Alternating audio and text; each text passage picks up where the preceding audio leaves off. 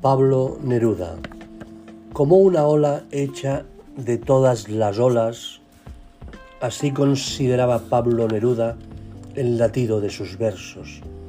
Así lo hemos percibido también millones de lectores para quienes son lo que el propio poeta deseaba, un relámpago de fulgor persistente, una revelación, un Pentecostés deslumbrante e impetuoso.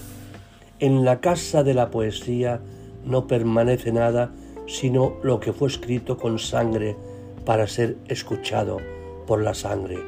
Lo había anticipado ya Vallejo y el gran Rubén Darío, a quien Neruda y García Lorca rindieron a dúo tributo de admiración porque fuera de normas, formas y escuelas, en él vibraba la necesidad de una palabra creadora. Con ellos se enseñoreaba de las letras hispánicas la voz de América. La denedura tiene un alcance universalizador. Se propone explorar todo lo real para recrearlo y depurarlo en el canto, pero en la mayor parte de su obra, naturaleza y sociedad gravitan hacia una visión unitaria de la geografía y la historia de América.